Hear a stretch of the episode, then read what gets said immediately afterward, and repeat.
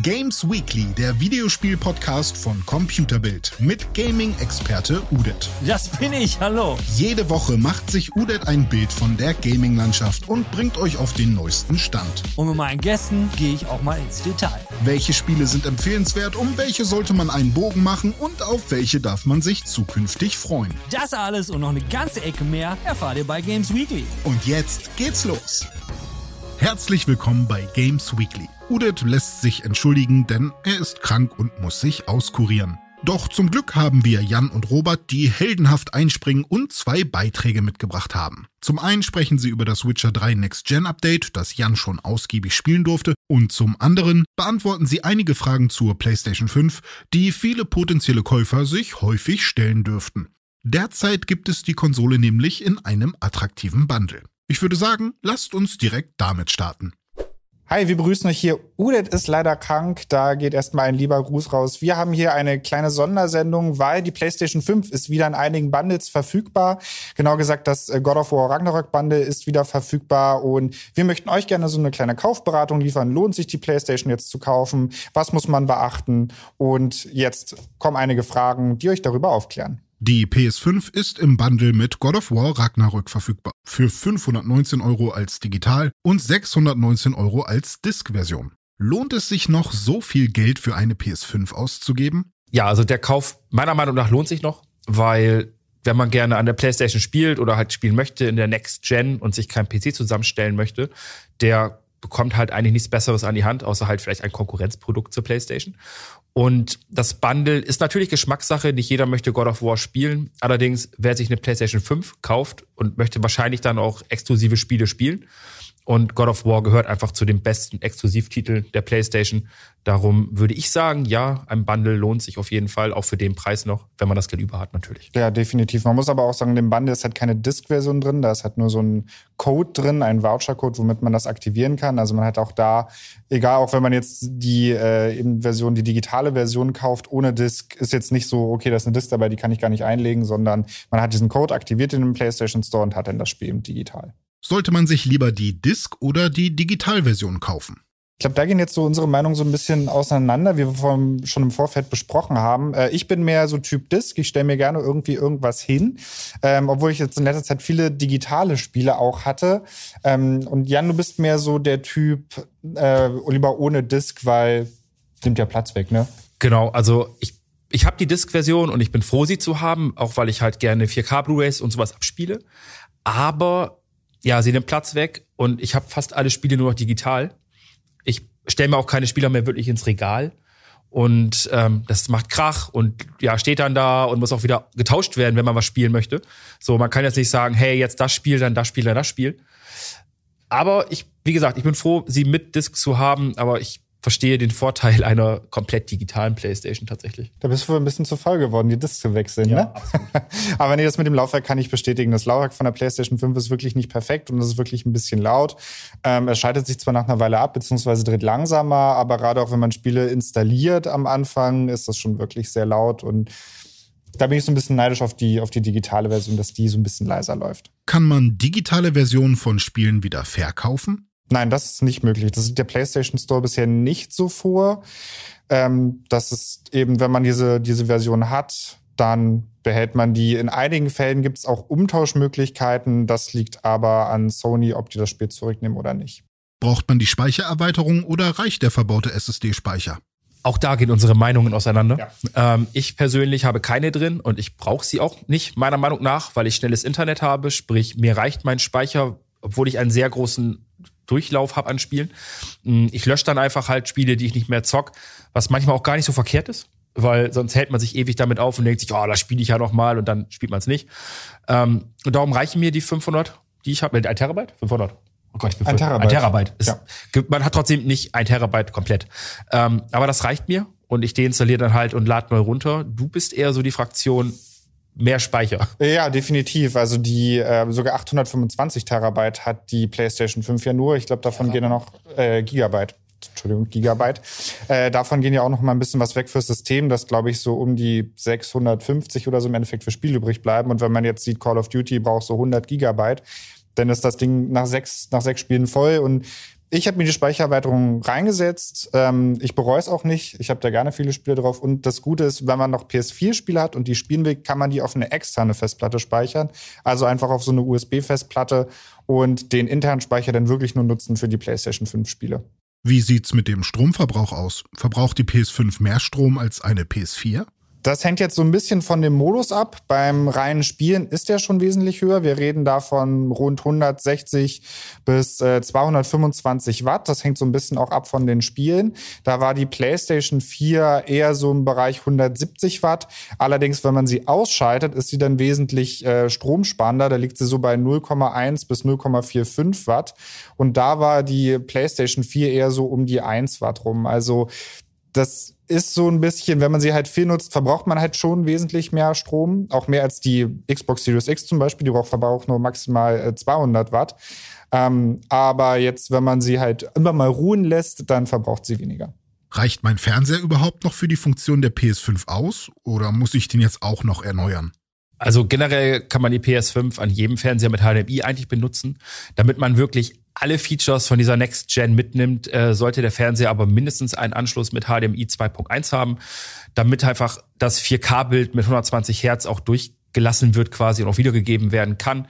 Hm, ein weiterer Vorteil, den die PlayStation 5 mittlerweile auch kann, ist VRR, also die variable Bildrate, wodurch halt der Fernseher das anzeigt, was die PlayStation gerade wiedergeben kann und wiedergeben möchte. Und ja, das sind schon so Dinge, die halt helfen. Das gleiche gilt auch beim Sound. Das ist jetzt nicht direkt mit dem Fernseher zusammenhängt, aber der Sound sollte schon vielleicht über eine Soundbar kommen oder über Kopfhörer natürlich. Äh, da ist die PlayStation mit ihrem äh, Tempest Audio 3D und allem drumherum halt ein großer Vorteil. Hilft aber nicht, wenn der Fernseher-Sound nur unten aus der Röhre kommt und halt entsprechend nicht so geil klingt. Ja, das ist so das Setup, so das Grundsetup, damit man halt auch wirklich die Vorteile der Konsole genießen kann. Reicht nicht eigentlich auch eine PS4 Pro? Erkennt man da überhaupt einen Unterschied? Es kommt zur Meinung auf die Spiele an. Ich sag mal, so ein God of War äh, Ragnarök sieht auch auf der PS4 Pro noch wirklich gut aus. Allerdings sind da dann eher so Sachen, okay, wie flüssig läuft das Spiel? Läuft das Spiel mit 60 Frames oder läuft das halt eben weiter drunter? Äh, eben eher nur so bei 30 Frames. Das ist eine Sache. Und eine große Sache wirklich, wo der große Unterschied ist, äh, sind die Ladezeiten. Tatsächlich ist so eine ähm, M2 SSD, die halt in der Konsole drin sitzt, lädt Spiele wesentlich schneller. Also wir reden hier wirklich teilweise vom 20 Sekunden Bereich bis zu einer Minute. Je nach Spiel ist das auch sehr unterschiedlich. Und das ist wirklich so der große Sprung, den diese neue Generation gemacht hat. Also eben mehr Frames, was man halt wirklich sieht, natürlich auch bessere Grafikeffekte, obwohl wir da noch am Anfang stehen und wesentlich kürzere Ladezeiten. Man muss auch fairerweise sagen, dass die Spiele halt teilweise nicht mehr für die PS4 langsam entwickelt werden. Also viele Entwickler haben diese, diese Übergangsphase, die es jetzt gab, knapp zwei Jahre, für sich beendet auch und entwickeln jetzt mit vornehmlich für die PlayStation 5 oder halt auch die Series X und nicht mehr für die Vorgängermodelle. Sprich, ähm, ja, man muss sich daran gewöhnen, wenn man nicht umsteigen möchte, dass irgendwann auch die Spiele nicht mehr so regelmäßig erscheinen dafür. Gehört halt dazu. Welches Zubehör sollte man sich direkt mit dazu besorgen? Ein Headset, ein gutes Headset.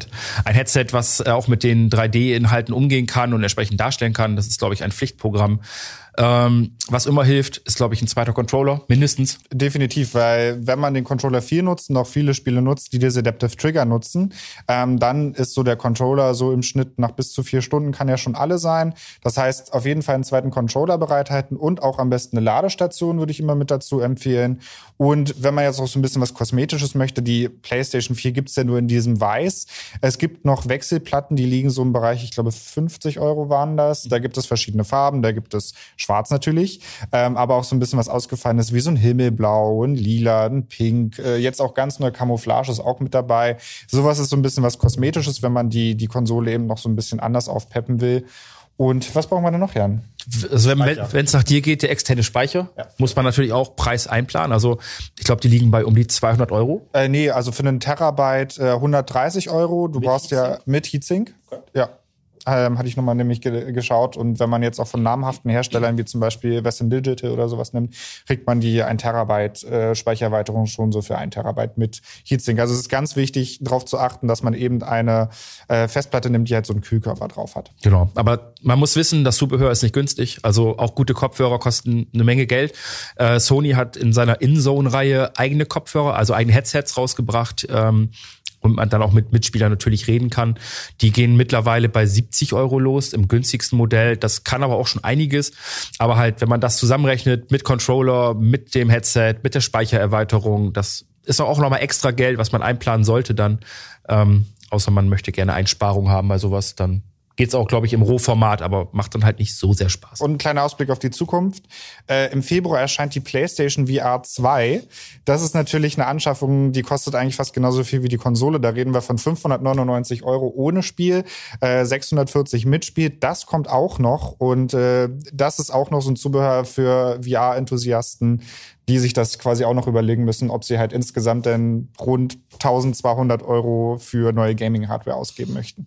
Welche Spiele lohnen sich für die PS5? Also, ich bin der Meinung natürlich, äh, wo wir gerade auch drüber geredet haben, Witcher 3 als Rollenspiel auf jeden Fall. Sonst jetzt an rein Exklusivspielen, God of War Ragnarök würde ich empfehlen. Ähm, Horizon Forbidden West auf jeden Fall. Das sind wirklich zwei sehr großartige Titel, die wirklich PlayStation exklusiv sind, die allerdings auch noch auf der PlayStation 4 Pro laufen und teilweise auch auf dem PC portiert werden.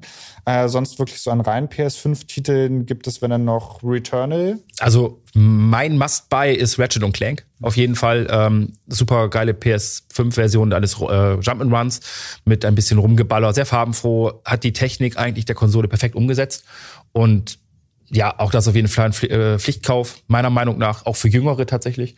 Returnal ist halt ein, ein äh, Roguelike Sci-Fi-Shooter. Auch super tolles Spiel mit sehr hoher Frustgrenze, sehr düster und halt eher nicht für jüngeres Publikum. Aber ja, eigentlich alles, was PlayStation exklusiv ist. Demon's Souls zum Beispiel.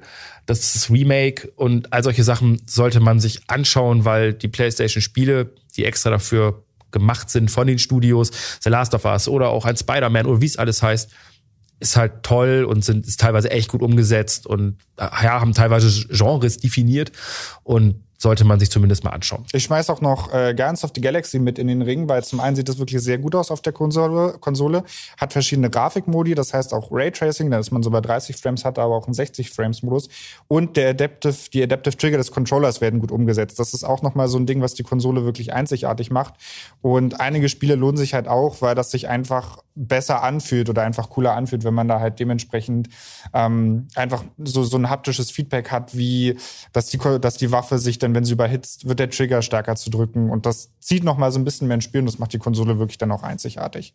Brauche ich PS Plus? Zum Online-Spielen braucht man definitiv PlayStation Plus. Man bekommt ja dann auch immer jeden Monat drei Spiele, die man dann da benutzen kann. Und ich würde sagen, ja, also ich habe es immer jedes Jahr und ich lasse es auch kein Jahr aus. Was meinst du, Jan? Also ich bin auf Jahre versorgt. Ich habe tatsächlich, äh, es gibt immer wieder Angebote für PS Plus, um das günstig zu bekommen, so Black Friday und solche Dinge.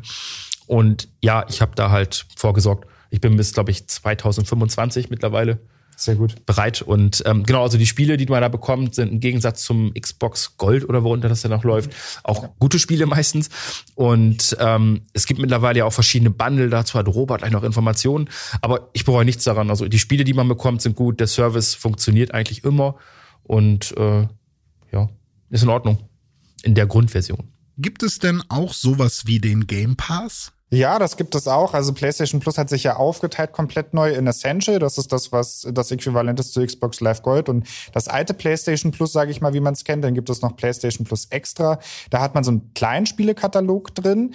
Das kommt auch noch eher so in die Richtung wie das alte PlayStation Plus. Plus hat so ein paar Extras. Und was wirklich vergleichbar ist zum Game Pass ist äh, PlayStation Plus Premium. Da hat man zum Beispiel auch Cloud Gaming mit drin, weil PlayStation hatte vorher mit ähm, PlayStation Now einen eigenen Cloud-Streaming-Dienst mit dabei, also Cloud-Gaming-Dienst.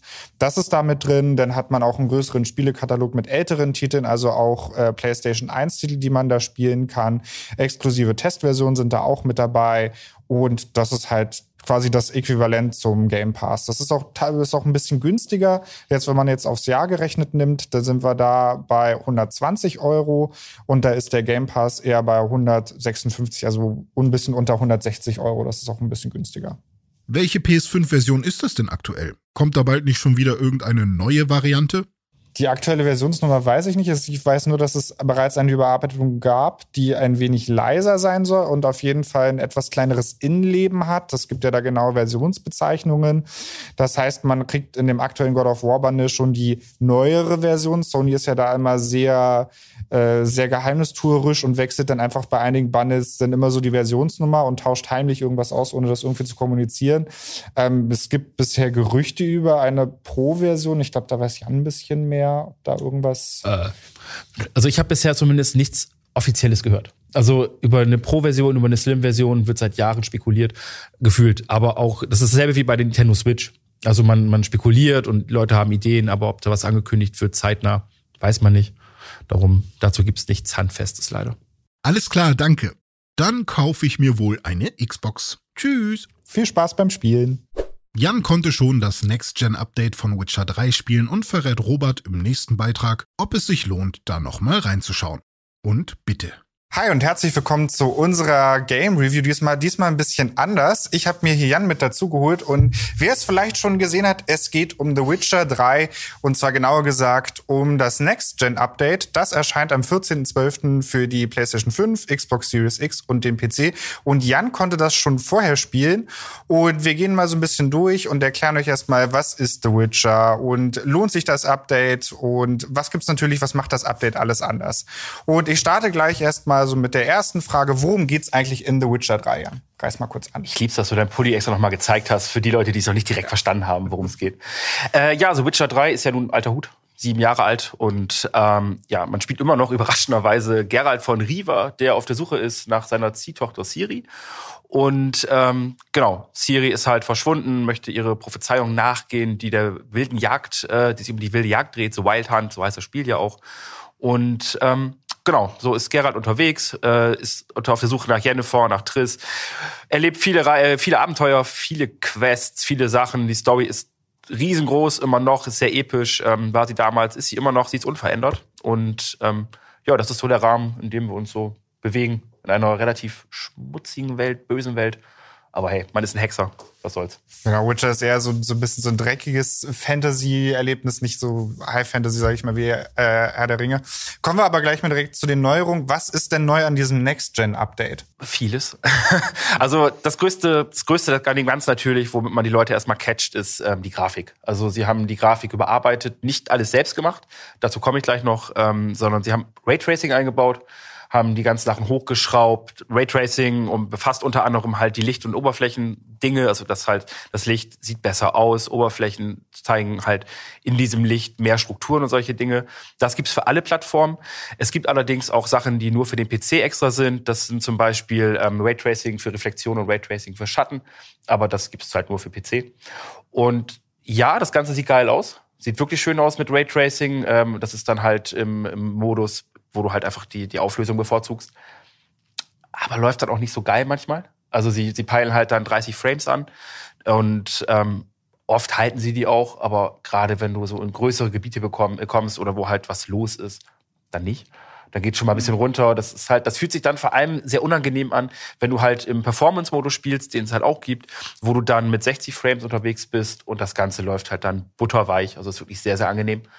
Und ähm, Genau, das sind so die grafischen Dinge.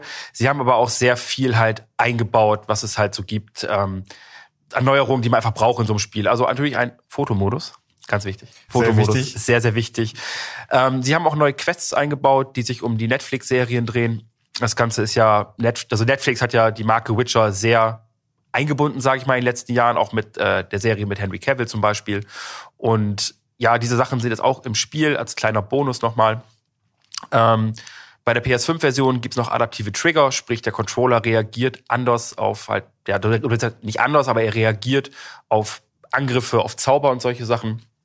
Ähm, sie haben an der, an der, an der Natur und an der ganzen Welt rumgeschraubt. Sie haben das Wetter ein bisschen verändert. Es gibt jetzt mehr Nebel. Sie haben die, die Gräser und die ganze Natur generell halt einfach hochgeschraubt und haben gesagt, so, es gibt jetzt einfach von allem etwas mehr. Das ist tatsächlich ganz nett. Ähm, die Steuerung wurde angepasst die Steuerung, du kannst jetzt zum Beispiel deine fünf Zauber, die du hast, hast du über Schnelltasten, mhm. wenn du willst. Also du musst jetzt nicht mehr dein, dein Rad aufmachen und sagen, so hier habe ich jetzt Quen und Irden und sowas, sondern du kannst das halt dann direkt auf Tasten legen und damit kämpfen. Okay. Macht das Ganze schneller, aber ist auch gewöhnungsbedürftig tatsächlich. Die Kamera kannst du ändern, wenn du möchtest. Die Kamera ist dann näher hinter Geralt, das sprich, ähm, du bist noch näher am Geschehen kannst diese ganzen ekelhaften Viecher noch besser sehen. Ist toll. Ähm, genau, Blumen und solche Sachen kannst du jetzt sofort looten So, das ist so ein bisschen Quality of Life, ist ganz nett. Ähm, es gibt weniger Fallschaden. Das ist sehr gut. Ähm, das ist, ich bin jemand, der sehr auf die Berge runtergefallen ist bei der Originalfassung und war dann halt eben sofort tot. Es reicht ist, das, ist, jetzt, ist das jetzt immer noch so? Ist die Nein, Frage. das ist halt das Geile. Du brauchst nicht, du brauchst es damals ja nicht mal Berge. Es reicht ja, wenn du von so einem Vordach gefallen bist in irgendeiner Stadt und dann warst du tot. Und dachtest dir so, was ist hier passiert? Da, hä? Ähm, aber das wurde sehr zurückgefahren. Okay. Also du, du kannst natürlich jetzt immer noch nicht vom Berg springen und halt aufschlagen und sagen, hey, alles cool, aber du bist nicht sofort mehr Matsch. Genau, und äh, sie haben Mod-Support eingebaut. Das war ja auch so ein Ding, gerade die PC-Fassung hatte ja auch sehr viele coole Mods und äh, gerade auch so was Äußerlichkeiten anging, aber auch sehr viel Grafik-Enhancement-Mods. Sind die da auch irgendwie drin? Hat sich CD Projekt Red irgendwie da ein bisschen was abgeguckt oder abgewandelt oder wie, wie ist das da? Genau, also es gibt halt nicht den Full-Support, wo man halt sagt, ich möchte jetzt die Mod und die Mod haben und äh, runterladen und dann los. Aber gerade bei den Konsolen hat, äh, hat CD Projekt halt fünf Mods reingenommen und die kümmern sich unter anderem halt um die Weltkarte, die halt dann gefixt ist, weil die hat teilweise ja nicht gepasst zur Spielwelt. Ja. Da gab es ja so leichte Probleme. Ähm, ein Mod, Mod kümmert sich speziell um Bugfixes, wo halt einfach so kleine Unebenheiten in der Welt ausgebügelt wurden. Nichts Großes, aber halt so kleine Dinge, die halt aufgefallen sind. Und ähm, zwei Mods kümmern sich um Texturen. Einmal für die Spielwelt, einmal für die Monster. Und einer ist direkt für Gameplay-Änderungen halt, wo, keine Ahnung, irgendwas die Immersion gebrochen hat oder wo irgendwie Werte nicht gepasst haben, wo du dann, keine Ahnung, für einen Goldkelch irgendwie nur ein Gold bekommen hast oder so. Alles so Kleinigkeiten, sind aber Mods von der Community. Die haben sie eingebaut, äh, natürlich mit nach Rücksprache und die Mod-Entwickler werden auch explizit erwähnt, was wer, wer daran halt, ja, Das ist schon mal gut. Ja, es ist ganz netter, genau, ist ein ganz netter Move. Ähm, das haben sie auch reingebaut und ja, so ist dann das Next-Gen-Upgrade entstanden, sag ich mal. Okay, dann kommen wir, kommen wir zum wichtigen Punkt, Punkt. Für wen lohnt sich das Update zum einen? Und natürlich auch, wenn ich jetzt jemand wie ich, der es schon mal durchgespielt hat und gerne zurückkommen möchte, der auch eine PS5 hat. Ähm, wie sieht's da aus? Lohnt sich das auch für mich? Und wie viel kostet das Ganze überhaupt? Äh, die Kosten variieren natürlich sehr. Also je nachdem, du hast ja eben in weiser Voraussicht die Preise nochmal dir angeguckt. Die Preise kannst du gleich machen. Ich sage immer, ob sich's lohnt und ja. Also lohnt tut sich's tatsächlich für alle. Zumindest also die, die es noch nie gespielt haben. Shame on you. Ähm, weil das Spiel hat nicht umsonst über 200 Game of the Year Awards gewonnen. Und es ist nicht mein Lieblingssetting, aber dass das Spiel ein Meisterwerk ist, ich glaube, da braucht, kann man nicht drüber streiten. Das ist eines der besten Rollenspiele, die es gibt am Markt. Ist es immer noch, war es vor sieben Jahren, ist es jetzt auch. Und das Next-Gen-Update macht halt alles besser eigentlich. Es sieht besser aus, es läuft super flüssig. Ähm, aber der Kern wurde halt nicht verändert, das muss man wissen. Gerade für Leute, die das Spiel schon durchgespielt haben und haben für sich damals gesagt, hey, das reicht mir, war geil, aber brauche ich nicht mehr. Also war cooles Spiel, aber ich bin damit durch. Die bekommen hier halt eigentlich nichts Neues. Aber wer so wie du oder ich jetzt auch halt dieses nach Hause kommen hat und sich denkt, hey, geil, ich finde The Witcher so toll, mit Geralt wieder losziehen durch diese furchtbar schlimme Welt und alles nochmal erleben, die Story nochmal erleben, die Charaktere, der kriegt halt keine bessere Version. Also es gibt halt aktuell nichts Besseres. Und ja, wer es noch nie gespielt hat und drüber nachdenkt, der sollte zugreifen. Gerade bei den Preisen. Genau, das zugreifen. Also wer The Witcher schon hat für PC, äh, Xbox Series X und PS, äh, PS5, ähm, da ist es komplett kostenlos. Ihr müsst nichts extra bezahlen, nicht so wie bei einem Uncharted, wo man irgendwie noch 10 Euro draufzahlen muss fürs Next-Gen-Update. Das entfällt. Und wenn ihr das Spiel neu kaufen wollt, je nachdem variieren die Preise. Teilweise wurde es bei Steam und bei äh, goodoldgames.com für 10 Euro für den PC rausgehauen. Teilweise waren auch so die Preise im PlayStation Store, je nachdem, ob man halt auch diese Complete Edition gekauft hat oder auch die normale Edition. Also da schwanken die Preise zwischen 6 und 10 Euro. Allerdings, wenn man jetzt auch teilweise reinschaut, ohne Angebot liegt die normale Variante ohne alle zusätzlichen Inhalte, aber mit dem Update bei 30 Euro und mit allen Inhalten, das heißt mit den beiden DLCs, die erschienen sind, sind wir dann schon so bei 50 Euro. Jan, ich bedanke mich ganz herzlich. Cool, dass du es getestet hast. Ich habe wieder Bock auf The Witcher, äh, wie man sieht. Ich hoffe, ihr hattet Spaß. Euch hat das Review auch so ein bisschen gefallen. Und ich sage Tschüss. Tschüss, Robert, und vielen Dank fürs Einspringen. Das war's diese Woche mit Games Weekly. Vielen Dank fürs Zuhören und seid auch nächste Woche wieder dabei, wenn Udit euch wieder begrüßt. Bis dahin und viel Spaß beim Zocken.